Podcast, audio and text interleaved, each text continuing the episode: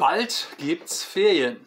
Also, jetzt äh, haben wir den 12. Juli erreicht und äh, sind also in der Woche vor den Sommerferien und ich begrüße euch herzlich zu unserer Bible Study Verrückt nach Römer. Ähm, eine Frage, die uns bewegen muss, ist ja ähm, nicht, äh, was nehme ich mit in den Urlaub? Das bewegt uns vielleicht und zwar nicht ganz äh, ohne Grund. Aber die Frage, die uns bewegen soll, wenn wir Paulus folgen, dann ist es die Frage, wie kann ich eigentlich Gottes Willen erkennen? Das ist eine entscheidende Frage für ihn. Ähm, und das Witzige ist ja, es gibt zu vielen Bereichen klare Gebote Gottes. Ähm, da müssen wir uns nur entscheiden, ob wir ihnen folgen wollen oder nicht. Ähm, aber in manchen Bereichen ist es dann ja auch so, dass, äh, dass es keine eindeutigen Wegweisungen gibt. Zum Beispiel, was soll ich essen? Was soll ich trinken? Wie verbringe ich meine Zeit? Da gibt es ein weites Feld, äh, wo wir nicht unmittelbar Gebote haben ähm, und wo auch, ja, das ist richtig und das ist falsch, nicht so eindeutig zu sagen ist. Äh, und Paulus weicht diesem etwas äh, grautönigen Bereich nicht aus, sondern er geht jetzt auf diesen Bereich zu. Römer 14, Vers 19 bis 23. Ich lese. Darum lasst uns dem nachstreben, was zum Frieden dient und zur Erbauung untereinander. Zerstöre nicht um der Speise willen Gottes Werk. Es ist zwar alles rein, aber es ist nicht gut für den, der es mit schlechtem Gewissen isst. Es ist besser, du isst kein Fleisch und trinkst keinen Wein und tust nichts, woran sich dein Bruder stößt. Den Glauben, den du hast, behalte bei dir selbst. Vor Gott selig ist, der sich selbst nicht zu verurteilen braucht, wenn er sich prüft. Wer aber dabei zweifelt und dennoch isst, der ist gerichtet, denn es kommt nicht aus dem Glauben. Was aber nicht aus dem Glauben kommt, das ist Sünde. Also, hier geht es nicht um den Bereich, wo es klare Gebote Gottes gibt, also zum Beispiel die zehn Gebote. Ähm, du sollst die Ehe nicht brechen, du sollst nicht äh, töten, du sollst nicht stehlen und so weiter. Ähm, hier können wir uns ja an den Geboten orientieren. Das heißt, nicht automatisch, dass wir äh, auch tun, was da steht und im Einzelfall uns vielleicht auch rausreden, aber grundsätzlich heißt es, ähm, wir wissen, was wir tun sollten. Wir müssen uns nur dafür entscheiden, will ich das auch tun. Ähm, aber hier bei Paulus im Römerbrief im 14. Kapitel geht es ja um Essen und Trinken. Ähm, das ist von den Geboten her nicht eindeutig. Paulus sagt, das Kriterium, ob ich etwas äh, mit gutem Gewissen tun kann oder nicht, ist, baut es den anderen auf. Und zwar nicht nur baut es mich selber auf, sondern baut es den anderen auf? Das ist die Frage, die er uns nahelegt, die für ihn Kriterium ist. Baut es den anderen auf? Was gefällt mir und was hilft mir und was finde ich gut? Das ist oft unser Kriterium. Ja? Was gefällt mir, was hilft mir, was finde ich gut? Und auch das ist ja keine böse Frage. Aber die entscheidende Frage ist, baut es den anderen auf, mit dem ich durch Jesus verbunden bin? Ähm,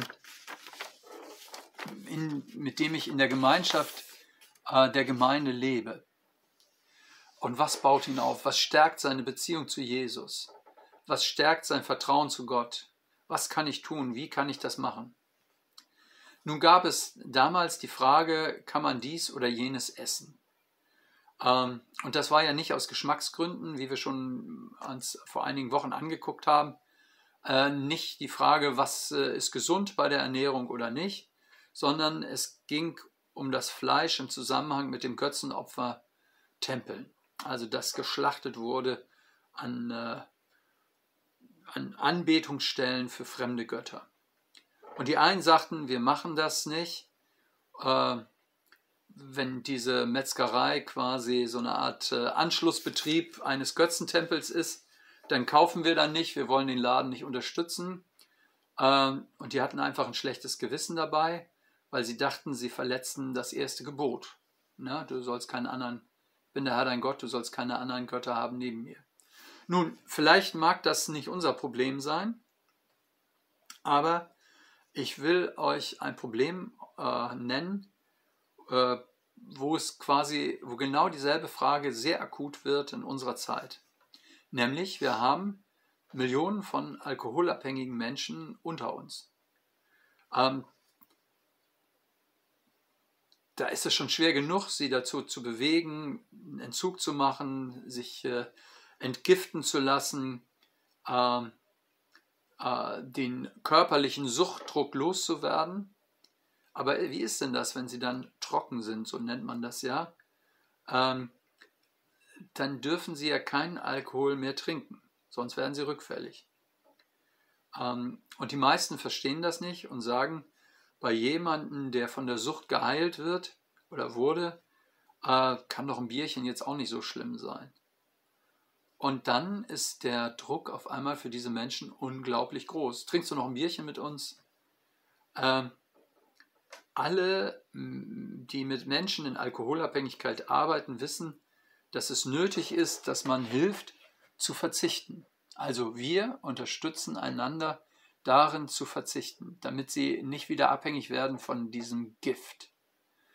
Ähm, und das ist sehr, sehr viel leichter, wenn ich weiß, dass andere Leute an meiner Seite sind, die sagen, obwohl ich nie abhängig war und obwohl ich auch jetzt nicht trocken bin, verzichte ich um deiner Willen, deinetwillen.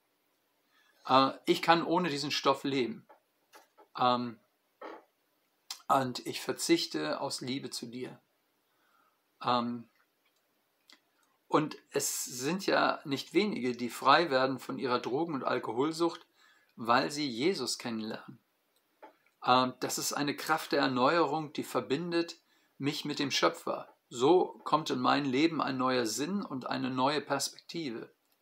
Das ist ja oft die Ursache von Suchtverhalten, dass ich nicht weiß, dass ich geliebt bin und dass ich nicht weiß, wofür ich lebe und dass ich nicht äh, weiß, äh, zu wem ich gehöre. Und um das zuzuschütten und zu betäuben, um den Schmerzen ertrag, erträglich zu machen. Deswegen ähm, flüchtet man sich dann in Alkohol oder andere Drogen. Es kann also sein, dass man auf etwas verzichtet, was man gut und gerne tun könnte, wenn es nur jemand anderem in seiner Beziehung zu Gott hilft. Ähm, ich mache das also, um jemand anderen zu stärken. Für uns zum Beispiel als Mitarbeiter auf, der, auf den Jugendfreizeiten ist es auch so, dass wir ähm, sagen, wir trinken überhaupt keinen Alkohol da und wir verzichten auf Nikotin. Ähm, weil wir genau sagen, wir brauchen das nicht und wenn wir mit Jugendlichen so eng zusammenleben, dann wollen, brauchen wir kein Feierabendbier, sondern dann wollen wir so leben, wie sie auch leben können. Und damit verzichten wir auf das, was, womit wir auch als Erwachsene gut umgehen können. Also das ist das Motiv, das Paulus nennt. Dann ist da auch äh, kein, kein Zwist und keine Traurigkeit, sondern dann gibt es eine gemeinsame Perspektive. Wir unterstützen uns gegenseitig. Ähm, und dann gibt es da Unsicherheiten, sagt Paulus. Wenn du gebiss bist, okay, aber wenn du innerlich zweifelst, äh, und dich dieser Zweifel zernagt, dann sei vorsichtig. Das ist das nächste Kriterium. Also das eine, was baut den anderen auf? Und das zweite ist, kann ich das äh, äh, mit äh, Gewissheit tun oder zweifle ich selber? Und dann hat Paulus einen Satz, der ist, finde ich, eine super Orientierungshilfe. Was aber nicht aus dem Glauben kommt, das ist Sünde. Ähm, Glaube meint jetzt also nicht äh, für wahr halten oder so, sondern Glaubens, äh, Glauben ist hier diese Vertrauensbeziehung zu Jesus Christus. Ich lebe, äh, wenn ich zu Jesus gehöre, in einer Vertrauensbeziehung zu ihm.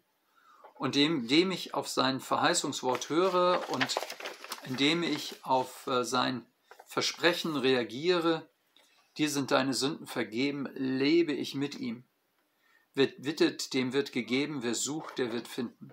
Ich darf mich darauf verlassen, aber ich traue ihm auch, wenn er seine Gebote, wenn er in seinen Geboten sagt, äh, die, was weiß ich, die Treue in der Ehe oder die Ehrlichkeit, äh, die Selbstlosigkeit im Dienst, all das ähm, ist gut für dich. Und ich traue ihm, dass er, wenn er mir das sagt, mich nicht zu kurz kommen lässt.